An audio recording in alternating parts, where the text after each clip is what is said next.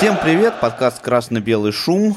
После каждого матча московского «Спартака» мы обсуждаем этот самый матч. Вместе со мной меня зовут Павел Обиух и Алексеем Золиным. Да, приветствую всех. А, ну, я думаю, сегодня у нас будет короткий выпуск, потому что сказать, Уже ну, все? я не знаю. Междометий много, слов мало. Давай расскажем. Ну, давай. Давай. Ну, ну, что можно сказать по этому поводу? Ну, понятно, что «Спартак» решил в Кубке все проблемы давно. А, и, может быть, для тренера Абаскаля а, это было главенствующей да, историей в этом плане, что вопросы все решены. И все. А, И больше ничего не нужно. В этом плане, да, и надо просто поиграть, э, дать поиграть тому, кто играет мало. Ну и, может быть, кому-то надо набрать форму, как, допустим, Олегу Рябчуку, да, потому что ему играть против ЦСКА альтернатив практически нет. Хотя они, конечно, все равно есть. Но и с таким же настроением на поле вышли и наши футболисты. Футбол хотел играть Максименко, и футбол хотел играть Чернов. А после перерыва на поле из тех, кто вышел, футбол хотел играть Промес. Все остальные играть в футбол не хотели, им это было не нужно. Ну и вот потому получилась такая игра, и получились вот эти вот 0-3. А, да и Динамо во втором тайме тоже не хотела играть в футбол. А, и, э, собственно, только благодаря тому, что вот у них был на поле Зазвонкин, который, видимо, этому не был подчинен, и он забил вот этот гол, когда все уже на все махнули рукой, кроме Максименко. Ну, Вот, вот, наверное, краткое резюме к матчу, хотя деталей достаточно. Да, деталей достаточно. Смотри, здесь как бы есть но для меня лично. А, И мне вот эта идея с тем, что Спартак решил все свои проблемы в Кубке, ну не то, что проблемы, да, задачу решил, задачу, Задачу, да, задачу, этапа, да. да, Спартак решил. А, Она мне, в принципе, понятна. Но мы с тобой об этом как раз говорили а, после матча с а, Нижним Новгородом, о том, что было бы так себе ситуация, если Спартак забьет болт на это дело. А, И получилось в итоге, что Спартак болт таки м, забил. И здесь есть несколько проблем. А, Первая проблема, а, на мой взгляд, это тренерская проблема, потому что понятно, что, опять же, ситуация такова, и Абаскаль, кстати, об этом сказал на пресс-конференции. Собственно, он начал свою э, речь после матча с того, что мы все равно все решили в Кубке, поэтому извините. Э, но впереди игра с ЦСКА, это во-первых. Во-вторых, у, у Спартака не то чтобы нет проблем. Понимаешь, не то чтобы у Спартака идеально сбалансированная игра. И здесь э, была возможность каким-то образом, да, э, наигрывать какие-то моменты, какие-то э, тактические решения, и вот этого я не увидел. Но, во всяком случае, непонятно было, в чем была задумка. Вот э, я не знаю, ведется ли такая статистика, но э, если вдруг ведется, было бы очень интересно. Вот сколько Спартак провел э, времени на своей половине поля, да, или сколько э, Спартак э, владел мячом э, своей вот третьей линии защиты. Потому что, я не знаю, обратил ли ты внимание или нет, но э, когда ты комментировал это- этот матч, чаще всего ты называл фамилии Маслова, Чернова, Джики и Репчука. То есть вот э, очень большая часть игры заключалась в том, что вот эти четыре защитника э, просто перепасовывали мяч между собой. Да, И да, так и да, есть. вот в- в чем, в чем была вот эта вот идея, мне совершенно Ну, Паш, а, ну- непонятно. Но это не идея, это, это еще игра «Динамо». Давай не будем забывать, что вторая команда на поле 45 минут все-таки была. Да, и они старались э, мешать э, футболистам «Спартака» выходить с своей половины поля. Это действительно так. «Динамо» первый тайм провело очень активно. И э, второй момент, это тоже вот связан с тренерской задачей. Это как раз вот психология.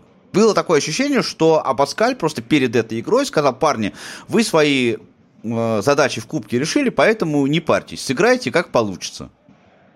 Ну, могло такое быть, но Мо- один могло, но- удар но в я не створ. думаю, что- один. но я- да, но я не думаю, что это могло быть в профессиональной команде, да. «Динамо» нанесло в четыре раза больше ударов, чем «Спартак». в 4 раза больше. Я понимаю, что Динамо в 4 раза больше, в 4 раза это было нужнее.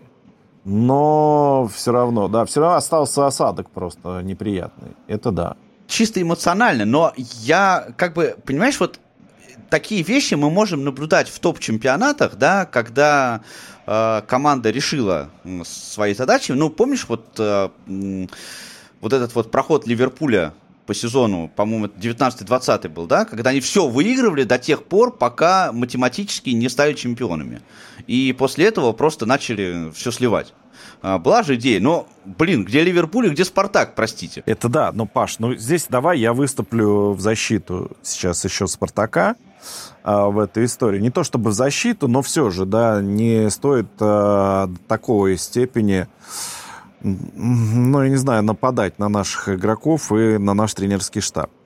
Я не то чтобы нападаю. Нет, нет, нет, нет. Я понимаю, что не то чтобы ты нападаешь. Мы же еще для наших слушателей работаем, которые э, в данной ситуации очень активны в этом плане, да, и обоскали что гнать. Есть, есть. Да, всех гнать э, и взять поганую метлу. А, с той точки зрения, что все-таки надо расставлять коэффициенты. А, коэффициенты такие, да, то есть Абаскаль, как тренер заграничный, эти коэффициенты расставляет. Я думаю, все помнят а, такой некий футбольный клуб Брага, да, из Португалии. И как... Даже мы с ним играли как-то в недавнем вот, прошлом. Вот я про это и говорю, да. Мы с ними играли не просто, а за право играть э, в Лиге Чемпионов. Или это была Бенфик? Бенфика это была, да? Бенфика была, это известный португальский клуб. Вот как раз с Бенфикой мы играли за право выступать в Лиге Чемпионов. Да, в 2020 году. Да, и э, мы этой Бенфике уверенно слили все, что могли. Да, тяжелая была история, нас возили со страшной силой. Что ты думаешь? Следующие два тура в чемпионате Португалии Бенфика проиграла тогда малоизвестным командам. Понимаешь? Ну или командам, которые все равно ей по зубам. Но Бенфика их проиграла эти матчи. Они расставили коэффициент, что им нужнее Лига Чемпионов, им надо обязательно выиграть у Спартака и плевать на какой-нибудь Фамаликао. Да? А, потому что в чемпионате они потом еще догонят. Здесь у нас, на самом деле, в целом, ну, если официально быть справедливым, Спартак уже занял не просто место забил себе в плей-офф э, пути РПЛ Кубка России, да, но и даже занял первое место в группе. Его не догнать. А в чемпионате России встреча против ЦСКА. Коэффициенты расставлены. И сейчас мы с Абаскали, конечно же, спросим, если будет неудовлетворительный результат матча с ЦСКА. Вот я вот к этому. Тут еще, кстати, между прочим, это, может быть, звучит, так сказать, несерьезно, но мне кажется, в этом есть доля правды, потому что э, такие приемы тренеры часто используют, когда они пытаются вводить в заблуждение аналитиков клубов соперников. И понятно, что если сейчас Спартак бы наигрывал какую-то модель перед э, дерби, да, то, может быть, это была бы не самая так сказать, хорошая идея. Но 3-0 это, конечно, честно говоря, немножко перебор. Ну, слушай, но а, было бы 2-0, да. А, просто, я говорю, единственный динамик Зазвонкин, который не бросил играть из двух команд, которые были. Э, да, просто, ну ты посмотри, все наши футболисты стояли и смотрели, как идет прострел Гурылева, как Максименко на это реагирует, и оба наших защитника, которые могли с этим справиться, это Репчук и Джики, все лицом к своим воротам. Они бегут на линию ворот почему-то. Да? И они прибежали, оп, а мяч у них за спиной. Они стали разворачиваться, а Зазвонкин уже забивает.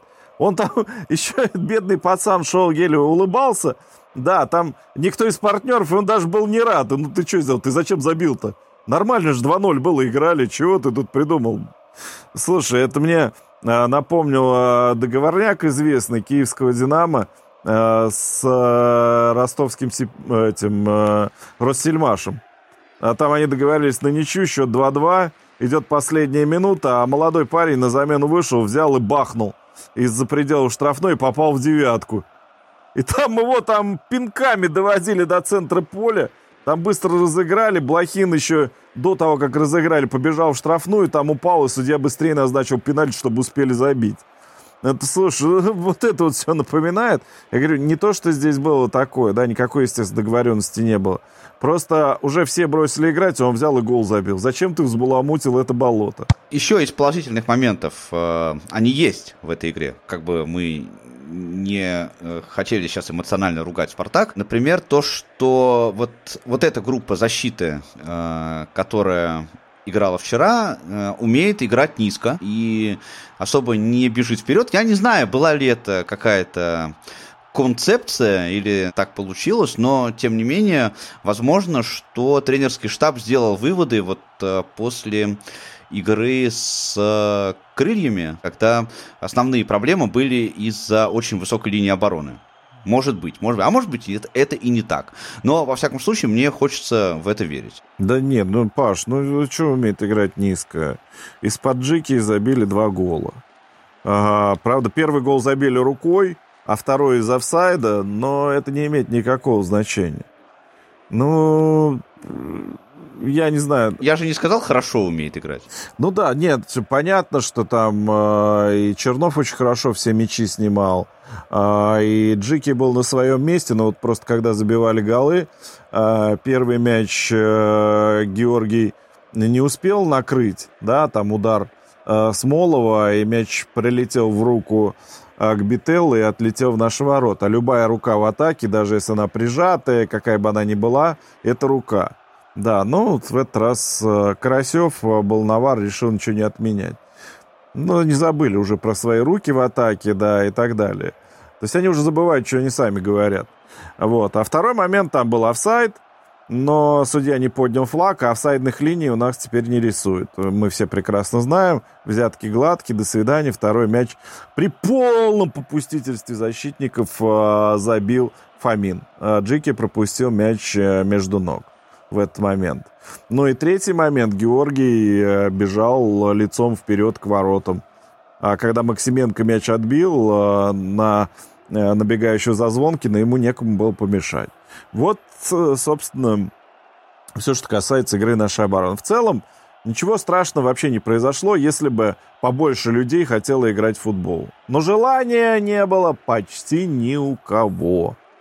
И это плохо. В нападении был бардак полный. Э, единственный здесь положительный плюс, что Милешин вроде как э, восстановился и, может быть, сыграет э, против ЦСКА на позиции центрального нападающего. Хотя, честно говоря, я бы лучше, наверное, туда поставил Промеса все-таки в центр. Ну, мне кажется, это было бы надежнее. Ну, бог его знает, не знаю. Тут сложно, э, сложно угадать. В любом случае, не думаю, что этот матч вообще достоин, чтобы о нем э, еще больше говорить. Тем более недостойно э, обсуждения, во всяком случае, сейчас тема отставки главного тренера. Там некоторые уже возбудились по этому поводу довольно серьезно. Я бы не стал так возбуждаться, хотя, конечно, пресс-конференция опять меня не впечатлило. Как-то он невнятно он очень выражается, но я думаю, что какие-то итоги а, можно будет подводить после э, матча в воскресенье против ЦСКА. Я, кстати, собираюсь посетить стадион в этот раз, раз уж у меня теперь есть фан ID. Я а, тоже собираюсь посетить, да, как да, ты ну знаешь. ты... да, да, да, да, да. Так что пойду, схожу. Давно я не был на матче э, Спартак ЦСКА. Не жду никакой атмосферы, конечно, понятно, на трибунах. Так что давайте э, подождем эту игру будем болеть за «Спартак» и после дерби уже обстоятельно э, поговорим про итоги э, вот этого отрезка сезона. Да, всего доброго. Пока всем.